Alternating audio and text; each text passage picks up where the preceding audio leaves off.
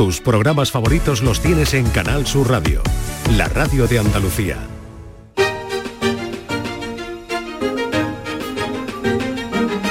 En Canal Sur Radio, Días de Andalucía, con Carmen Rodríguez Garzón.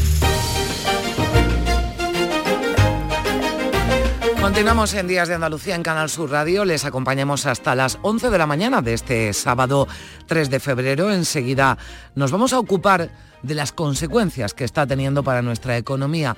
La crisis del Mar Rojo, las navieras se han visto, ya saben, obligadas a buscar rutas alternativas, pero esto supone un incremento de los costes y ya veremos si puede desembocar también en la llegada o no de algunos de los productos que son muchos que importamos de China y de otros países asiáticos.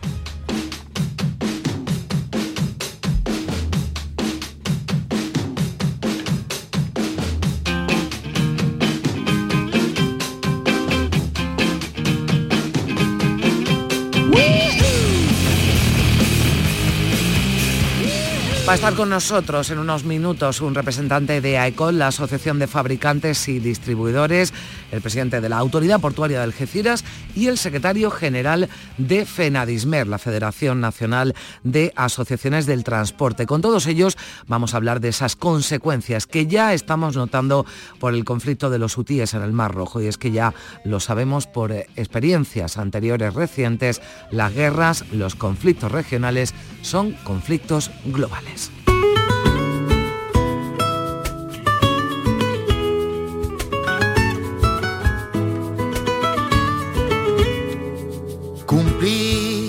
Lo que se dice cumplir.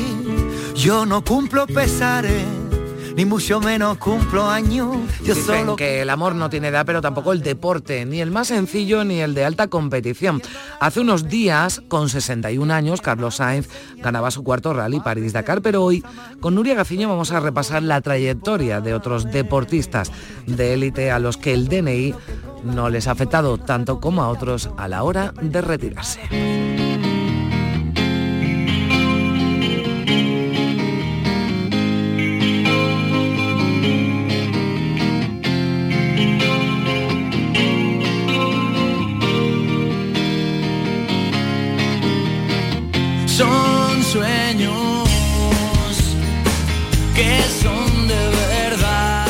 Con el cineasta sevillano Alfonso Sánchez, ya saben, uno de los compadres que se ha embarcado en un proyecto distinto a lo que nos tiene acostumbrados. Tras pasar por los festivales de Sevilla y de Huelva, llegan unos días, el próximo 14 de febrero, a los cines Sembrando Sueños, un documental que es un homenaje necesario y merecido, dice su director, a los hermanos Álvarez Quintero, autores de más de 200 obras teatrales. Y también hemos invitado a la alcaldesa de Huelva, Pilar Miranda, que nos contará cómo vive la ciudad las horas previas a la gala de entrega de esos premios Carmen del cine andaluz del que venimos hablando a lo largo de la mañana. Una gala que podrán seguir esta noche en Canal Sur Televisión.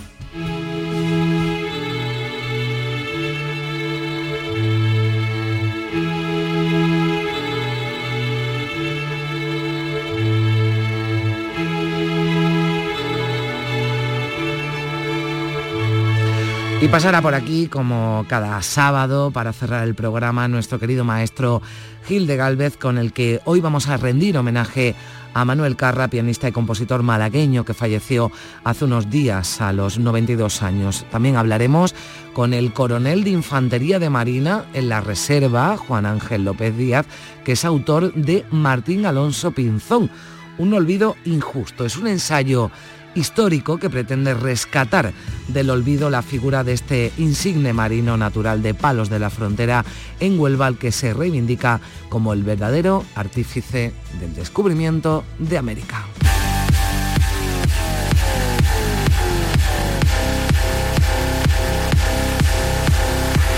Me sentí raro justo el día en que dijiste adiós. Choqué mi coche porque sí, lo hice sin razón. Tiré tus cosas sin pensar, en la basura están. Choqué mi coche porque sí, me da igual.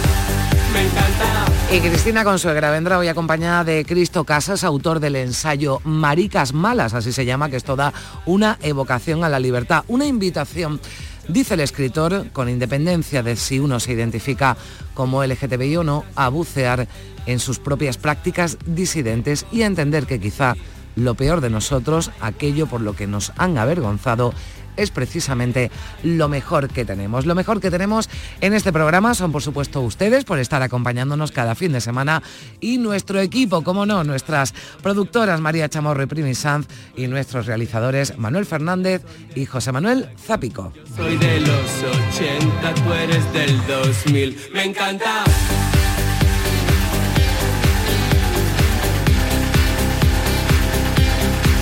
Me encanta.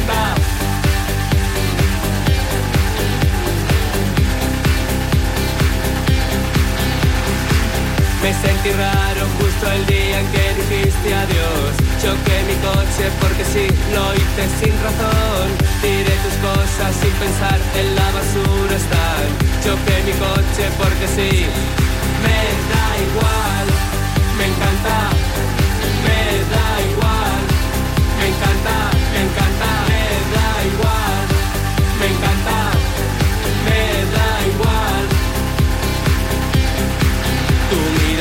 Hacia el sol, yo en otra dirección. Tú vas a Nueva York, yo sigo hacia Plutón. Tú eres más de Facebook, yo soy de Instagram. Yo soy de los 80, tú eres del 2000. Me da igual, me encanta.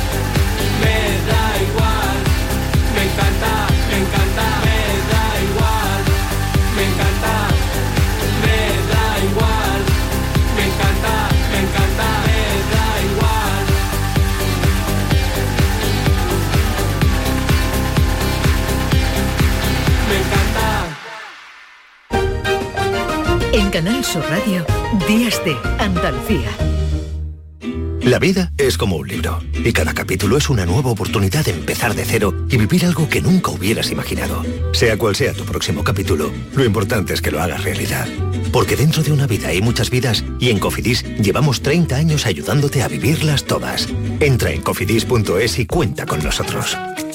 Te quiero, mi amor, mi pastelito, mi bombón, mi galletita, mi bollito, mi bizcochito. Uy, qué hambre más tonta me ha entrado así de repente. Hay mucho amor dentro de ti, como en el cupón diario de San Valentín de la 11, porque podrás ganar 500.000 euros y además si entras en cuponespecial.es podrás conseguir experiencias únicas que te enamorarán. Cupón diario de San Valentín de la 11. Bases depositadas ante notario. A todos los que jugáis a la 11, bien jugado. Juega responsablemente y solo si eres mayor de edad.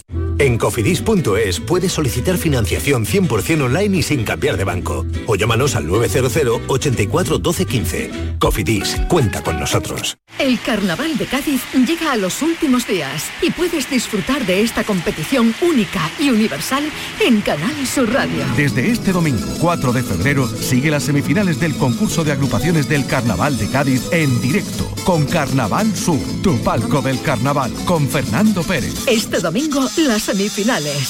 Síguenos desde las 8 de la tarde en Canal Sur Radio y en digital a través de nuestra aplicación móvil, nuestra web y por nuestra plataforma Canal Sur Más. Desde Cádiz para Andalucía, España y la humanidad, muy buenas noches, buena gente. Contigo somos más Canal Sur Radio. Contigo somos más Andalucía.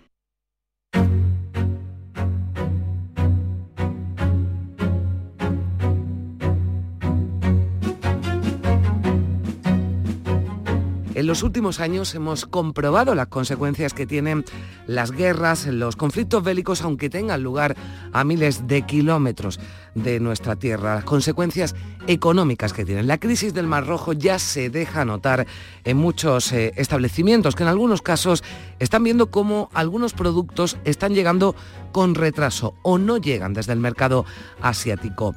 Están adelantando las compras de productos para llenar almacenes, lo están haciendo algunas cadenas de supermercados. La situación eso sí es más complicada para los pequeños comercios que no tienen ese mismo margen económico para poder comprar con previsión. Sobre todo ello vamos a hablar a esta hora con Javier Jasso, que es responsable de transporte en AECOC, la Asociación de Fabricantes y Distribuidores. Javier, ¿qué tal? Muy buenos días. Hola, buenos días Carmen, encantado de, de, estar con vosotros. Igualmente, ¿cuál es la situación, Javier, hoy, hoy por hoy?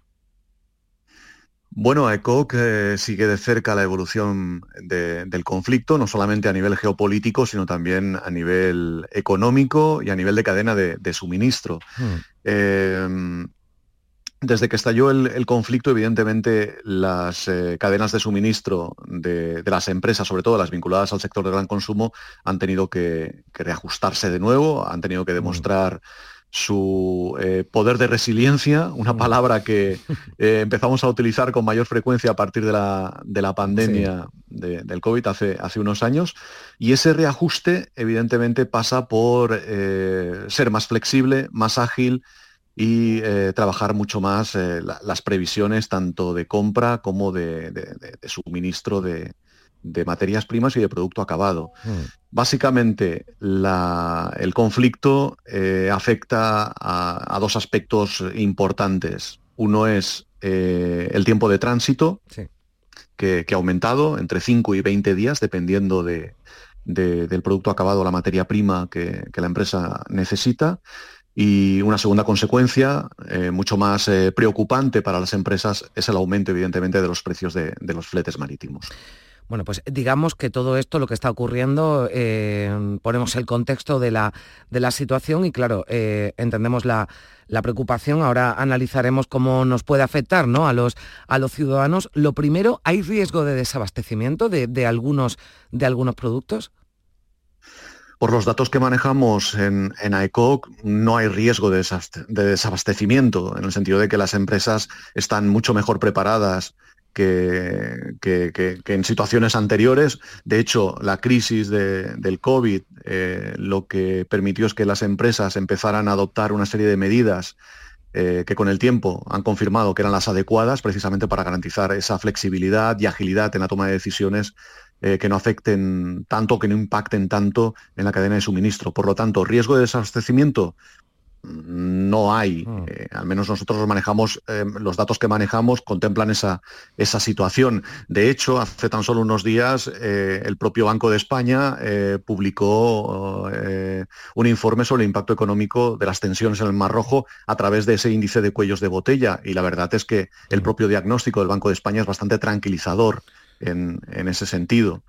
Por lo tanto, eh, que algunas empresas eh, que quizás no estén o no se hayan preparado lo mm. suficiente durante estos últimos años para afrontar situaciones de este tipo puedan resentirse, es posible, es posible, porque ya sabéis además que existen pues muchísimas situaciones eh, muy heterogéneas dentro de, sectores como el gran consumo, pero las grandes empresas y mm. las empresas que han trabajado con suficiente previsión no están en este momento ni mucho menos eh, em, sufriendo desabastecimiento de, sus productos.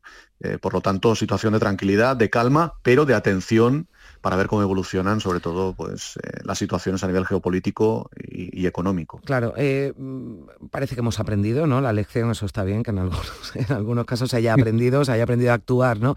Cuando ocurren, eh, bueno, pues situaciones de, emergencia, como ocurrieron la pandemia, también en la guerra de Ucrania, ¿no? Cuando padecimos también las restricciones de algunas materias primas, pero en este caso, ¿cuáles son los productos más afectados? ¿Qué dependencia tenemos del mercado asiático? Eh, pues esa dependencia también ha variado en los últimos años. Si, recordáis, eh, a raíz de la situación del COVID, eh, muchas empresas también tomaron medidas relacionadas con la búsqueda de proveedores de proximidad. Por lo tanto, las cadenas tanto de, fabricación como de producción se han ido ajustando durante estos últimos últimos años. Eh, claro, la situación de, cada empresa es diferente, dependerá mm. del grado de, pues de, relación que tenga con el mercado asiático. Eh, sí que hemos eh, contemplado, por ejemplo, pues, o, somos conscientes de que hay sectores mucho más sensibles, como pueda ser, pues no sé, el sector textil.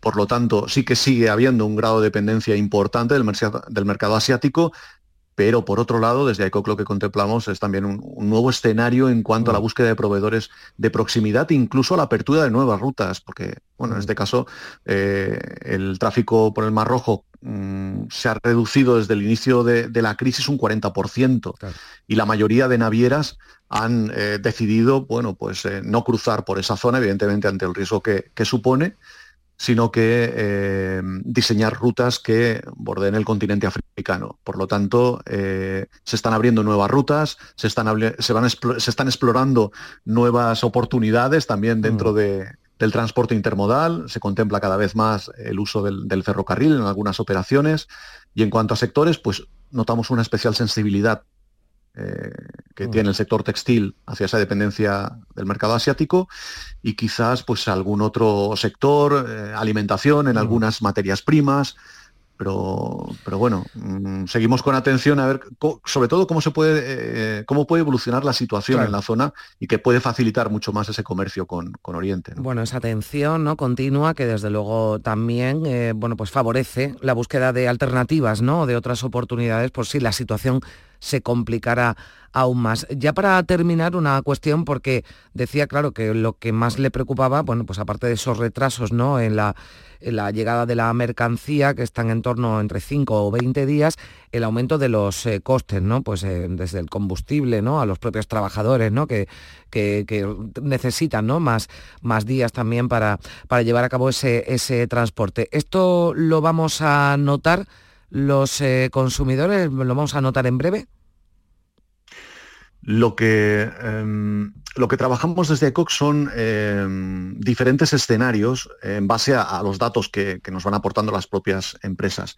Ninguno de esos escenarios contempla a corto plazo un incremento de, precios eh, para el consumidor. De hecho, las empresas han estado avanzando durante estos últimos eh, meses, eh, desde que estalló la, crisis, las compras precisamente para evitar mm. Eh, que el impacto económico eh, sea mayor en, la cadena de suministro y finalmente tenga que repercutirse ese incremento en el precio del, producto final al consumidor. Por lo tanto, las empresas están muy concienciadas de que se debe evitar también para, para, no seguir alimentando el escenario inflacionista. Hmm. Eh, y todos los datos indican que no lo vamos a notar, al menos a, a corto o medio plazo pero también debemos ser conscientes de que todo dependerá de cuánto dure esa crisis geopolítica que permita abrir de nuevo esa ruta por el canal de Suez. Bueno, pues eh, vamos a seguir también muy atentos. Eh, me queda agradecerle a Javier Jasso, responsable de transporte en AECOL, la Asociación de Fabricantes y Distribuidores, que haya estado con nosotros aquí en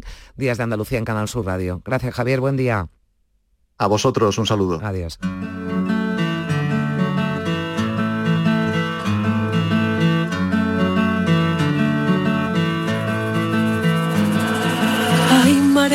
De bruma y mares de luz. Mares que me inundan son igual que tú. Mares de peligro que nos hacen sentir vivos. Mares locos, mares puros, mares cálidos. Igual que tú, igual que tú. Mares igual que tú. Igual que tú, igual que tú. Mares igual que tú. Igual que van y vienen las mareas y las olas van comiéndose la arena. Todos los mares de la tierra son igual que igual tú, igual que tú, mares igual que tú. Hay distintos mares, son el mismo en realidad. Desde las Malvinas hasta Gibraltar mares tan profundos como tu mirada, mares en calma. Mares en calma. Igual que tú, igual que tú, mares igual que tú, igual que tú, igual que tú, mares igual que tú, igual que van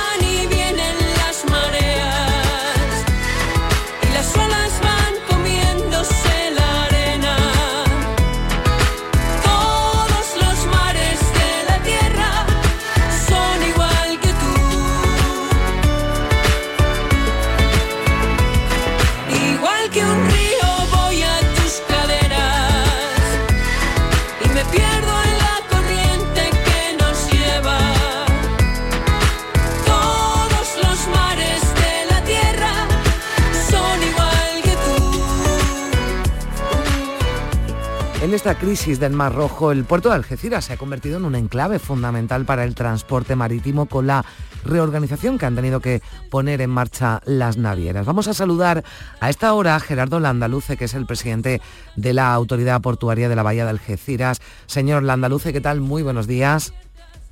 ¿Qué tal? Muy buenos días. Bueno, en estas últimas semanas se ha incrementado considerablemente la llegada de mercancías de las navieras que han tenido que desviar su ruta por África dada la situación en el Mar Rojo. ¿Ha cambiado la actividad normal en las instalaciones del puerto?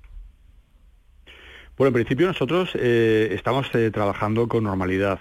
Eh, no hay una situación, ni muchísimo menos, de, fuertes incrementos de volúmenes o incluso como en algún eh, medio escuchado un poco por los temas de colapso, no, no, eh, total normalidad. Y lo que sí que es cierto es que ha habido puntas eh, de, mayor actividad. Mm. Pero bueno, nuestro puerto tiene, tiene capacidad suficiente, tanto en el lado mar como en el lado tierra, como para absorber cualquier tipo de, incremento puntual de, actividad. Por tanto, el mensaje principal es de normalidad. Mm. Bueno, digamos que la parte positiva es que llegan o que puedan llegar más buques, usted lo decía, el puerto de Algeciras tiene capacidad para asumir ese incremento de, tráfico. Pero claro, todo esto tiene, y, lo hablábamos antes, pues em, consecuencias negativas, las subidas de los fletes, los precios incluso en algunos casos se han, se han duplicado. ¿Qué consecuencias puede tener esto, señor Landaluce? Bueno, estamos aquí hablando que eh, está afectado principalmente un, prácticamente un 20% de lo que es el tráfico marítimo a nivel mundial y especialmente a nosotros nos afecta más directamente porque es el tráfico entre Asia y, Europa y el Mediterráneo es una gran avenida marítima que evidentemente ahora mismo eh, está cerrada, eh, con lo cual lo que sí que también es cierto es que aparte de esa, esa situación que se ha producido de disrupción de las cadenas logísticas, el estrecho y en este caso la bahía de Algeciras y el puerto eh, de Algeciras pues cobra mayor protagonismo. Ya, ya lo vivimos en el 2021 mm. con el accidente del Evergiven. Eh, que durante una semana pues eh, hizo incluso hasta bajar las bolsas a nivel internacional ante un poco la incertidumbre.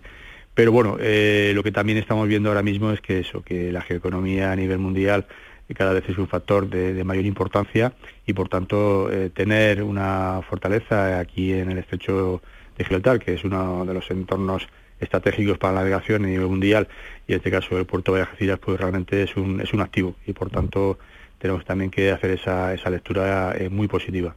Claro, pero el hecho de que eh, el transporte marítimo, ese comercio marítimo, sufre las consecuencias de lo que ocurre en el Mar Rojo, que pueda suponer también una oportunidad en este caso para, para el puerto de, Algeciras, ¿cómo puede afectar a la larga eh, bueno, pues a ese transporte marítimo, esa llegada de, de, contenedores, ¿no? Tan importante porque ya el comercio en algunos casos, sobre todo de ciertos productos, parece que se está resintiendo, bueno, pues por, lo que está ocurriendo allí, por la subida ¿no? también de, lo, de los precios? Bueno, efectivamente, la, consecuencia directa es que eh, los precios del flete, que es lo que tiene que pagar un cargador por, transportar su mercancía eh, en el modo marítimo, pues se han, se han disparado eh, y muchas veces tampoco están justificados suficientemente. Mm. incluso se habla de duplicación del coste del flete y al final, em, pues lamentablemente eso al final lo tenemos que pagar todos eh, como consumidores. Con lo cual esperemos que, esta situación pues, pueda eh, visualizarse, que sea resuelta en un plazo eh, prudente y, volver a la normalidad. Y en cualquier caso, si esto se prolonga durante más tiempo, lo que sí es cierto que esta reorganización de los servicios y también de mayor disponibilidad de contenedores vacíos para tanto la exportación como la importación también eh, llegará un momento de, mayor normalidad. Mm. Usted hacía balance de la actividad del puerto en 2023, lo hacía hace unos eh, días y, decía que, claro, que el comercio internacional funciona como un reloj, ¿no? Y, claro, que cuando estalla un conflicto de este tipo, pues eh, es inevitable, ¿no? Que haya distorsiones, ¿no? En la cadena. Sí, es como un reloj eh, y al final eh, unas piezas afectan a la otra, con lo cual el puzzle tiene que ser perfecto y, bueno, y, sí que te cuesta un tiempo reajustar, reajustar estas cadenas logísticas. Pero bueno, el transporte marítimo si tiene una cualidad es que es bastante rápido a la hora de actuar. Mm. Eh, pero bueno, lo que sí que es cierto es que cuesta, cuesta un tiempo y unas semanas. ¿eh? Mm. Bueno, es un asunto que puede parecer que no se toca de lejos, pero es que a través ¿verdad? De, del mar y de esos contenedores eh, pues llegan muchos productos que forman parte de nuestro día a día. Ha estado esta semana, el jueves, en el puerto de Algeciras, el ministro de Transportes, Oscar Puente, ahora iremos con otros asuntos concretos, señor Landaluce, pero ¿han tenido oportunidad de abordar este asunto, esta crisis? Sí, efectivamente. Sobre todo eh, también reforzar, de reforzar todo lo que es eh, la, apuesta inversora por, los puertos eh, en general y especialmente por este puerto también de, las Algeciras, que es un puerto no puramente de, nuestro entorno más, más directo, sino es un puerto fundamental para la economía de, Andalucía y también para la economía de España. De hecho, congregamos y concentramos el 20% de la actividad portuaria a nivel nacional. Si hablamos de mercancía general, estamos hablando del 30%, con lo cual es un puerto estratégico para la economía, por insistir, no solo de Andalucía, sino también de España. Y por tanto, ¿eso que necesita? Pues eh, en un entorno de fuerte competencia con otros entornos internacionales, de otros puertos internacionales, pues eh, necesitamos inversiones, no en el propio puerto, que de eso nos encargamos ya nosotros, sino especialmente todo lo que es la conectividad, tanto por ferrocarril como también por carreteras y eso ha centrado especialmente la mm. visita, junto con también con otras cuestiones como es el tema de la directiva ETS, que es un tema un poquito más mm. técnico, donde en definitiva eh, se nos está grabando a los buques que escalan en los puertos eh, europeos y en este caso eh, andaluces o españoles, a diferencia de otros puertos terceros que no son de la Unión Europea que están exentos de, esas tasas. Por tanto, nosotros apoyamos el Pacto Verde, como se llama, mm. el Green Deal, al 100%, pero es importante hacer también una normativa y una regulación que no nos perjudique directamente los intereses también económicos, que en definitiva también se traducen en empleos. Claro.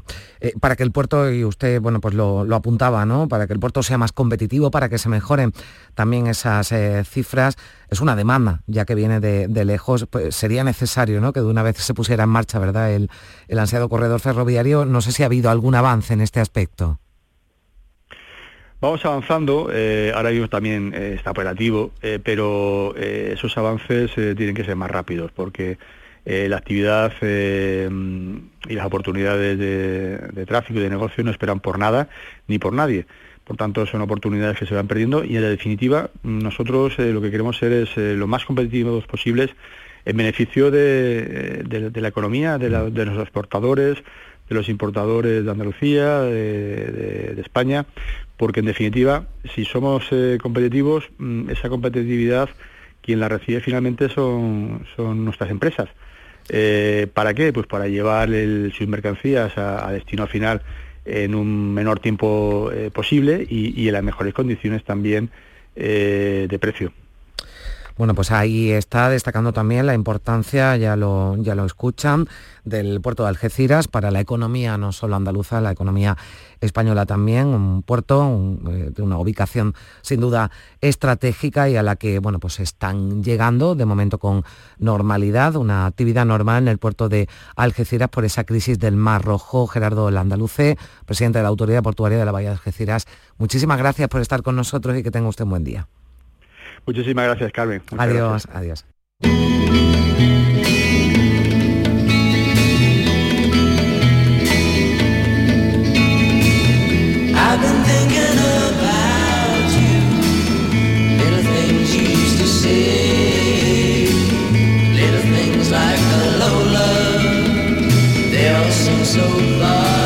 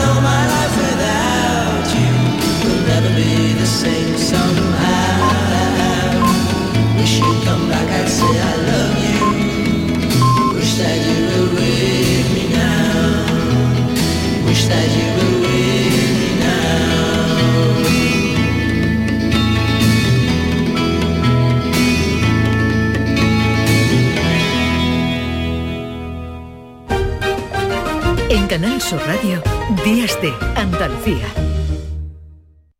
En Logística Castillo disponemos de terreno para estocaje de contenedores y maquinaria portacontenedores para la manipulación y reparación de los mismos. Instalaciones con almacenaje en ambiente, refrigerado y congelado. Todos los servicios de transporte multimodal y gestión logística integral al cliente adaptado a sus necesidades. Logística Castillo, tu gestor estratégico en Sevilla para todo el sur peninsular. Canal Sur Radio. ¡Ay!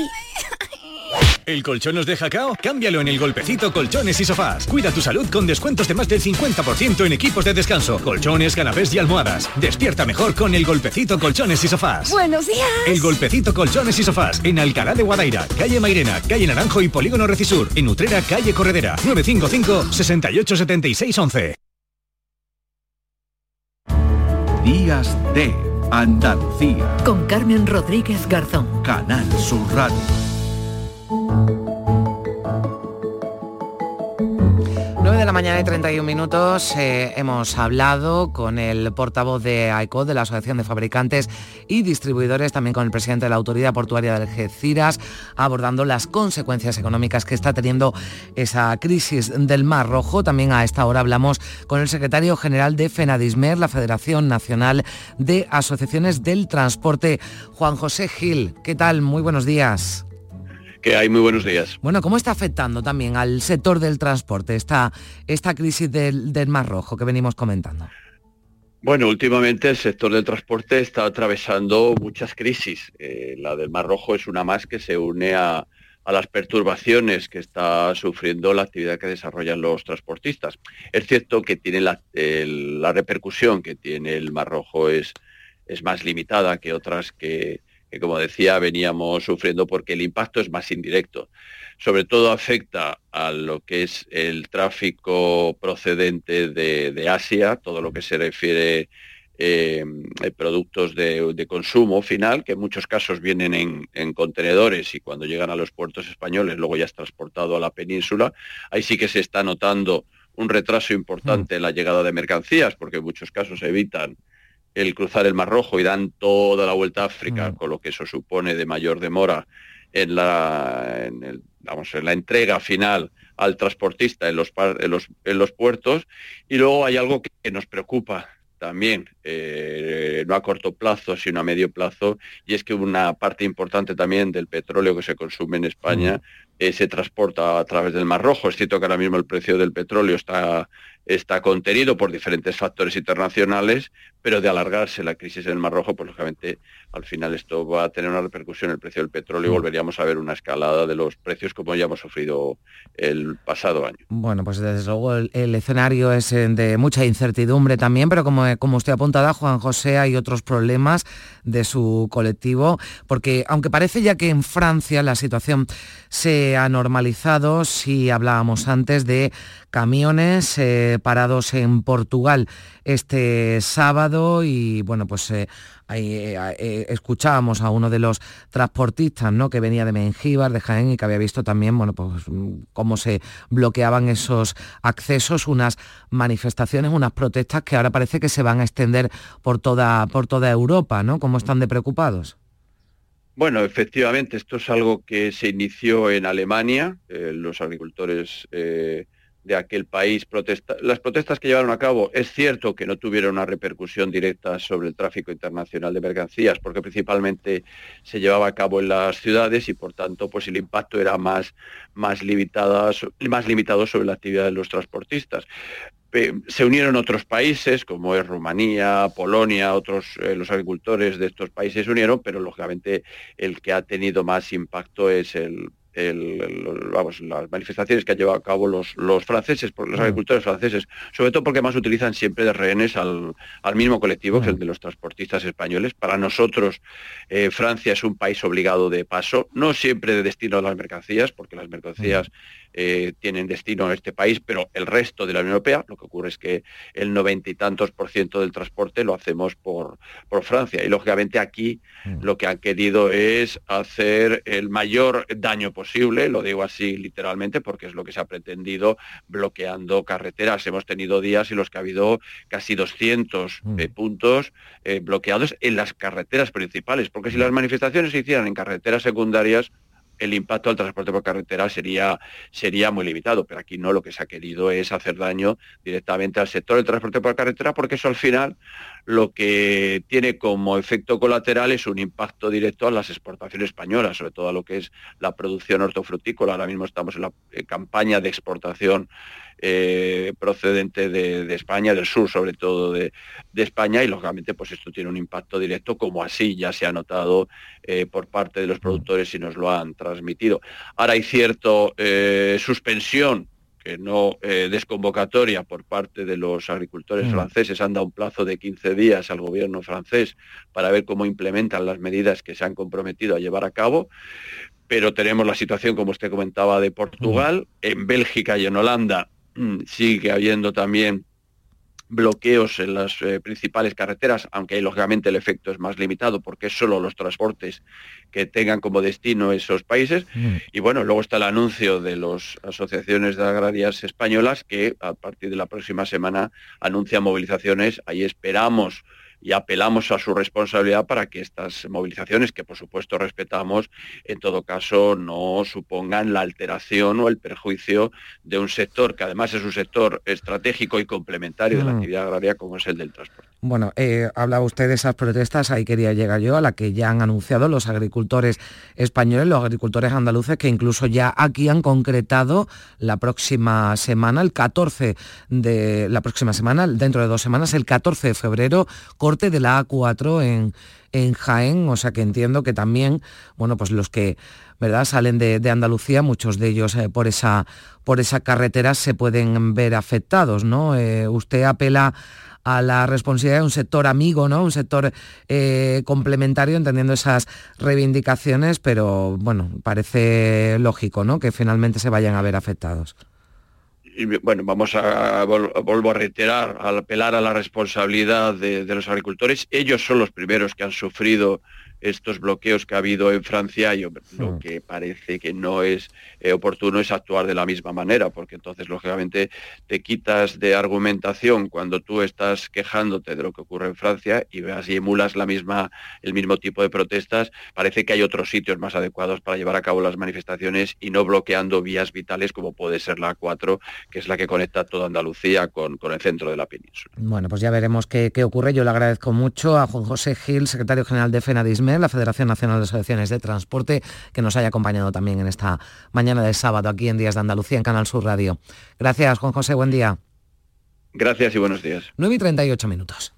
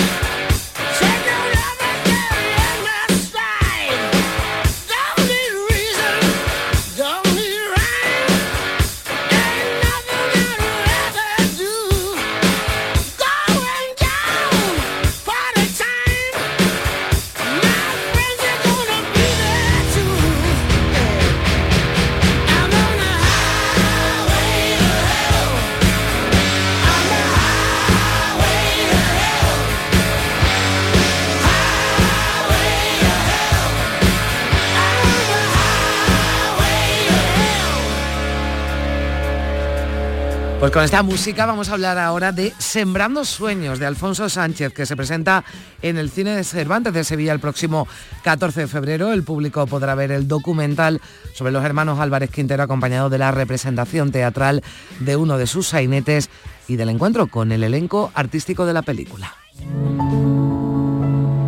Nacimos entre espigas y olivares. El uno esperó al otro en la lactancia y en el primer pinito de la infancia ya escribimos comedias y cantares. Después, libros y novias y billares, memorias que ilumina la distancia.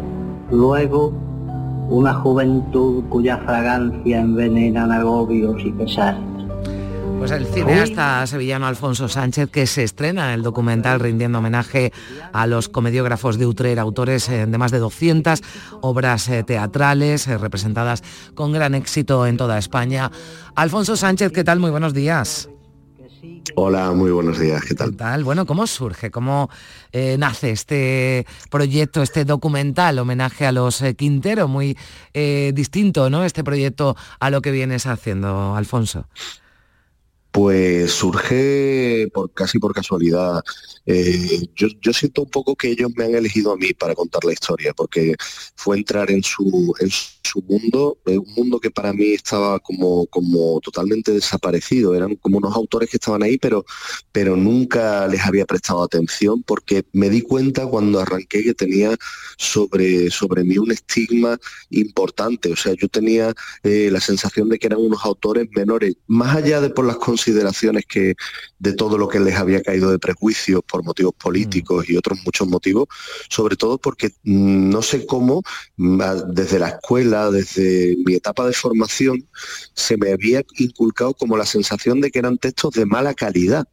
Y cuando de repente me, me enfrento a un texto de ellos y descubro que no solo son de mala ca- calidad, sino que son eh, están escritos de una manera magistral y que tienen una carpintería, una carpintería teatral eh, de lo mejor que yo he leído en mi vida, sobre todo tratándose de comedia, que es uno de los géneros más complicados de escribir.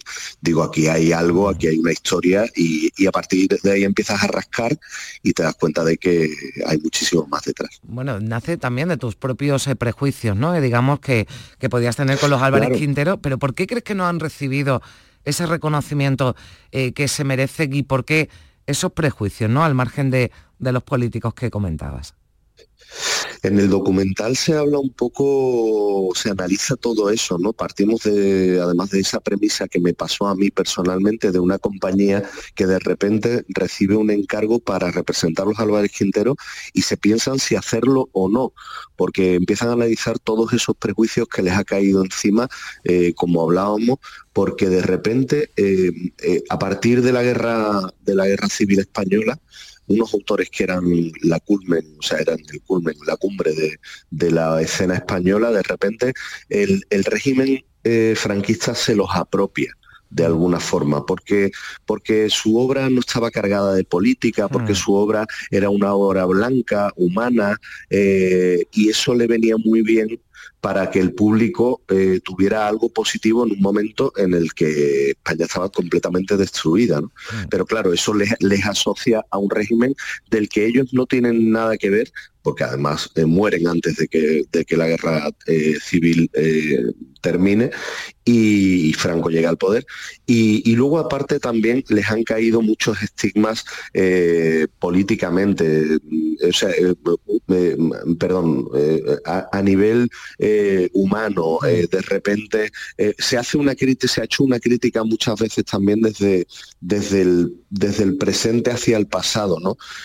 Intentando entender un teatro que explicaba una época determinada como si explicara la época actual y eso no es así. Lo que pasa es que ellos tienen algo maravilloso y es que eh, explican la esencia del ser humano y al final cuando, cuando un, un dramaturgo, una obra, cualquier obra eh, artística, da con la esencia del ser humano, con algo que es común al ser humano, no importa de qué época, hablamos de un clásico, ¿no? Y en este sentido yo creo que los Álvarez Quintero eh, son un clásico que está a la altura Mm. de López de Vega o de Shakespeare. Bueno, en este documental además, y hacía referencia a ello, claro, se lleva eh, un tiempo pasado, un escenario muy distinto al presente, ¿no? De ahí que, por ejemplo, pues esas acusaciones, ¿no? También de, de machistas, ¿no? A los Álvarez Quintero, algo que, que desmontan, ¿no? También en el documental. Claro, exactamente. Ellos eh, todo todo lo contrario. Lo que pasa es que ellos reflejan una época y reflejan eh, las posibilidades que tenía una mujer en esa época. Evidentemente no eran unos autores rupturistas eh, como lo, lo- lo- lo podría ser en un momento dado la condesa de Pardo Bazán, pero por- porque era una adelantada totalmente a su época, incluso para las mujeres de su época. Pero pero ellos no. Entonces ellos, pero ellos le abrían una ventana a esas historias que se contaban de mujeres que nadie contaba. Entonces, imagínate ese público eh, femenino que iba al teatro y decía de repente, madre mía, respiraban porque decían de repente, vale, son, son mis historias. Vosotros podéis pensar que, que- que desde el siglo XX que no eran importantes, pero es que en nuestro momento era nuestro mundo y alguien estaba hablando de ello, ¿no? Eh, un poco como, como pasó en su momento pues, con Pedro Almodóvar, que de repente empezaba a hablar de, de historias de mujeres eh, y las mujeres decían, por Dios, por fin alguien nos pone voz, un hombre, de repente. Y, y- y ahí, y ahí los Álvarez Quintero, pues imagínate todas las grandes actrices de la época, les buscaban, eh, querían que escribieran para ellas, para, para hacer personajes. Es, es una historia, la verdad, con una dimensión muy, muy grande. Bueno, los Almodóvar de su época, ¿no? Los has eh, llamado en este... Sí, a, a mí me, a mí me, a mí me, a veces lo pienso, a veces leo, a veces leo, leo algunos de sus sainetes, escucho alguna de sus mujeres y digo, madre mía, me recuerdan a la sensación que yo tenía cuando veía de repente eh, algún monólogo de Carmen Maura de Eso tal. te iba a decir, ¿no? digo, Podrían hacer Carmen Maura o Rosy de Palma, ¿no? O bueno, pues muchas de las chicas Sí, en- Almodóvar. En, su época lo hubieran hecho seguro. Seguro. Seguro, seguro. Bueno, su propósito y, y en eso también encuentro, ¿no? Muy- algunas similitudes, eh, Alfonso, con tu trabajo. Pues era hacer feliz, ¿no? Y yo creo que también es lo que se refleja en el documental, pues en tiempos muy complicados, mucho más complicados de los que de los que tenemos actualmente. Así que, bueno, pues eh, invitar, ¿verdad?, a ver ese documental ya, sembrando sueños y a descubrir, como, como tú has hecho, eh, pues la, la- la obra, ¿no? Y mucho más allá de lo que sabemos y de lo que se nos vende, ¿no? De, de los hermanos Álvarez Quintero. Alfonso, muchísimas Sí. gracias. Ha sido un placer y Gracias que, y que tengas mucho éxito. Un abrazo fuerte. Muchísimas gracias, un fuerte abrazo. Adiós.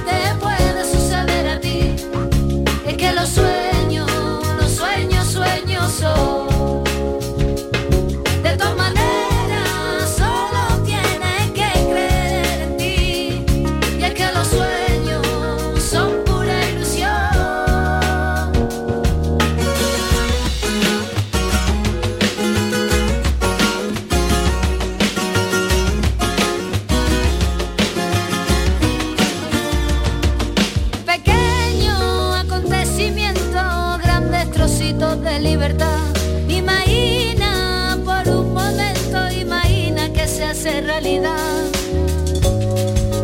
Cuento mágico, señales que no hablan. Recuerdo y deseo, aumenta la esperanza. Porque aquello que siente y desea. Cristina en la red. No quiero más dramas en mi vida, solo comedias entretenidas. Así que no me vengas con historias de celos, llantos y tragedias.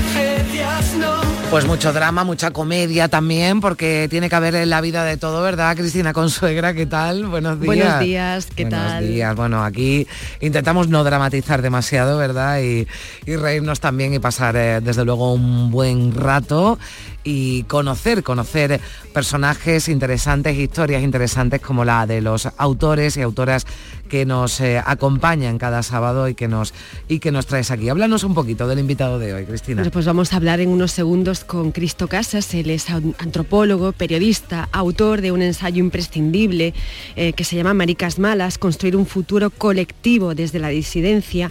Y él dice casi al principio del libro, dice, Maricas Malas es un ensayo que busca seguirle la pista a esta normalización de la disidencia afectivo-sexual y de género, prestando especial atención a qué luchas se han podado del frondoso árbol del activismo de los años 60 y 80 y cuáles han tenido, por el contrario, un especial protagonismo e incluso promoción entusiasta, y esto es muy interesante, Hmm. por parte de las instituciones. Así que con esta, con esta pequeña frase le damos la bienvenida. Bueno, Cristo Casas, ¿qué tal?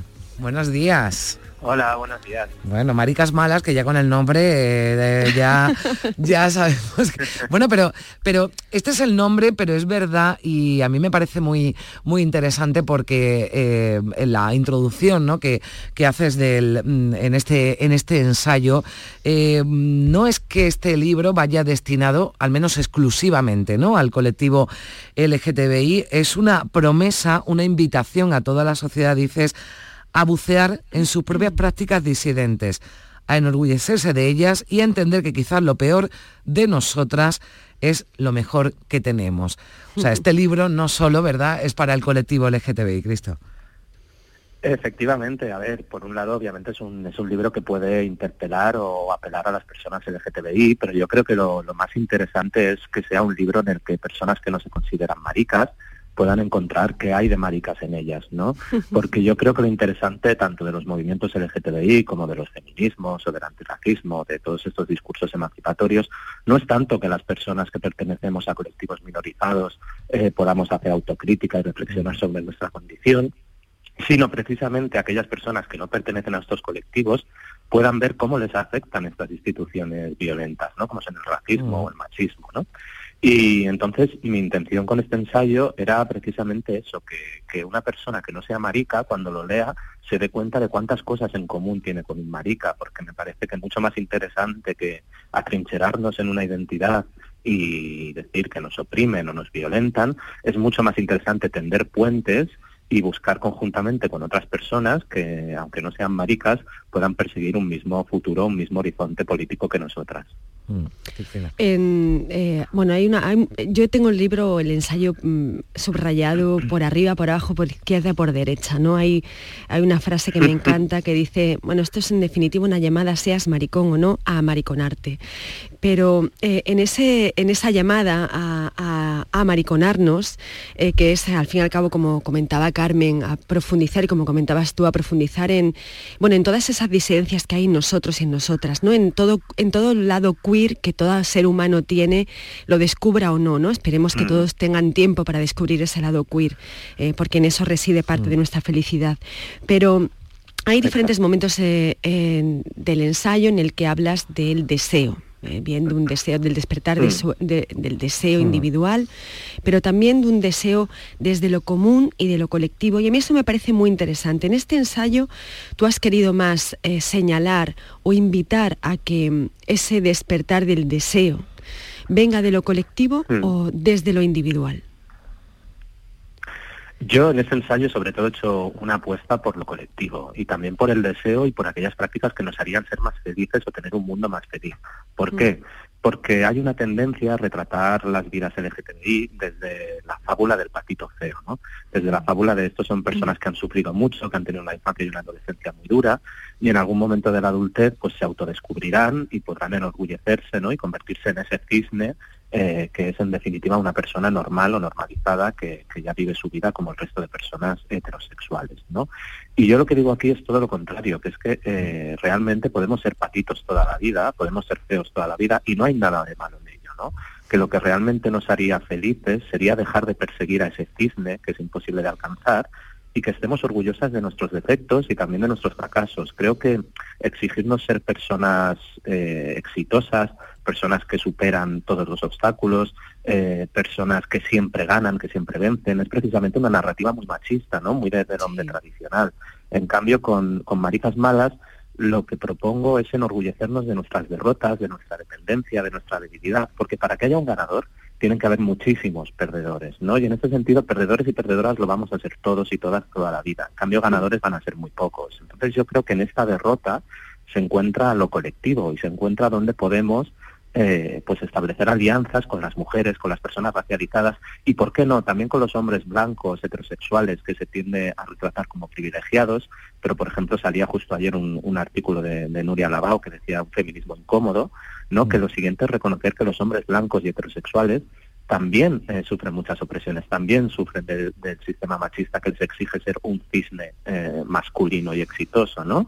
Y que creo que estos hombres se pueden amariconar abrazando precisamente sus derrotas, abrazando todas aquellas veces en que, en que fracasan, en que son débiles o en que lloran, ¿no? Porque eh, al final la masculinidad nace en un momento muy concreto, que es cuando te dicen por primera vez con tres o con cuatro años que los hombres no lloran y no te dejan hacerlo, ¿no? Entonces yo creo que lo colectivo es precisamente ese llanto, o sea, esa debilidad, ese depender de los demás, es algo precioso porque todas en algún momento de nuestra vida o vamos a ser cuidadas o vamos a cuidar de otras, ¿no? Y esto es amariconar el mundo, reconocernos aquí en, en los cuidados, en la alegría y también en el deseo de ser felices. Eh, a ver, estaba yo ahí esperando la música, que tú sabes, Cristina, que a mí me gusta que nos acompañen mientras estamos eh, charlando con nuestro invitado, música que selecciona Cristina, eh, Cristo, y que, bueno, No, pues... no eh, he sido nada original en esta selección, pero es que me gusta mucho la... Tengo debilidad por Robin, es decir, es... Bueno, oye, oye, que, que los motivos eh, ya cada uno lo- los tiene, le apetecía a Cristina esta. A mí me gustaría, a mí me gustaría, Cristo, eh, que nos va quedando poco tiempo, pero a mí me gustaría preguntarte, entiendo que te ha llegado la polémica del cartel de la Semana Santa de Sevilla, que ha salido incluso hasta el New York Post. Eh, ¿Qué, qué- qué te ha parecido todo esto?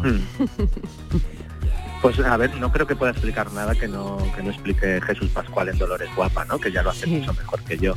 Pero creo honestamente que, que el colectivo LGTBI y, y la imaginería católica han estado unidos desde hace siglos. O sea, creo que todo el mundo ha visto las pinturas de, de San Sebastián atravesado por las flechas, ¿no? Que es una, una- un, un retrato completamente erótico que se viene haciendo desde el siglo XIV, desde el siglo XV. Entonces yo creo que esta polémica es completamente artificiosa y lo que hace esta polémica es ver fantasmas allí donde no los hay, ¿no? Y de repente un Cristo que parece marica, que parece afeminado, ¿no? Que ofende eh, a las personas, digamos, más tradicionalistas o reaccionarias, lo que demuestra es que tienen miedo a una amenaza que no existe, a un supuesto lobby gay que les quiere robar la Semana Santa, como si los capillitas y, la- y las maricas no llevaran inmersas y sosteniendo la Semana Santa desde hace siglos, ¿no? Y luego, por otro lado, he visto una respuesta eh, supuestamente más progresista o inclusiva que me asusta un poco, ¿no? Que es mucha gente que con la mejor intención del mundo ha salido a explicar que este Cristo no es gay, que este Cristo es un hombre, que tú no puedes saber eh, si una persona es gay solo con verla, ¿no? Y esto me asusta porque efectivamente eh, la gente sí sabe que somos maricas solo con vernos, ¿no? Y ahí está, por ejemplo, el, el asesinato de Samuel en La Coruña, ¿no? Al que mataron al grito de maricón simplemente por estar transitando las calles. Entonces no pasa nada por reconocer que este Cristo tiene pluma o que este Cristo parece marica.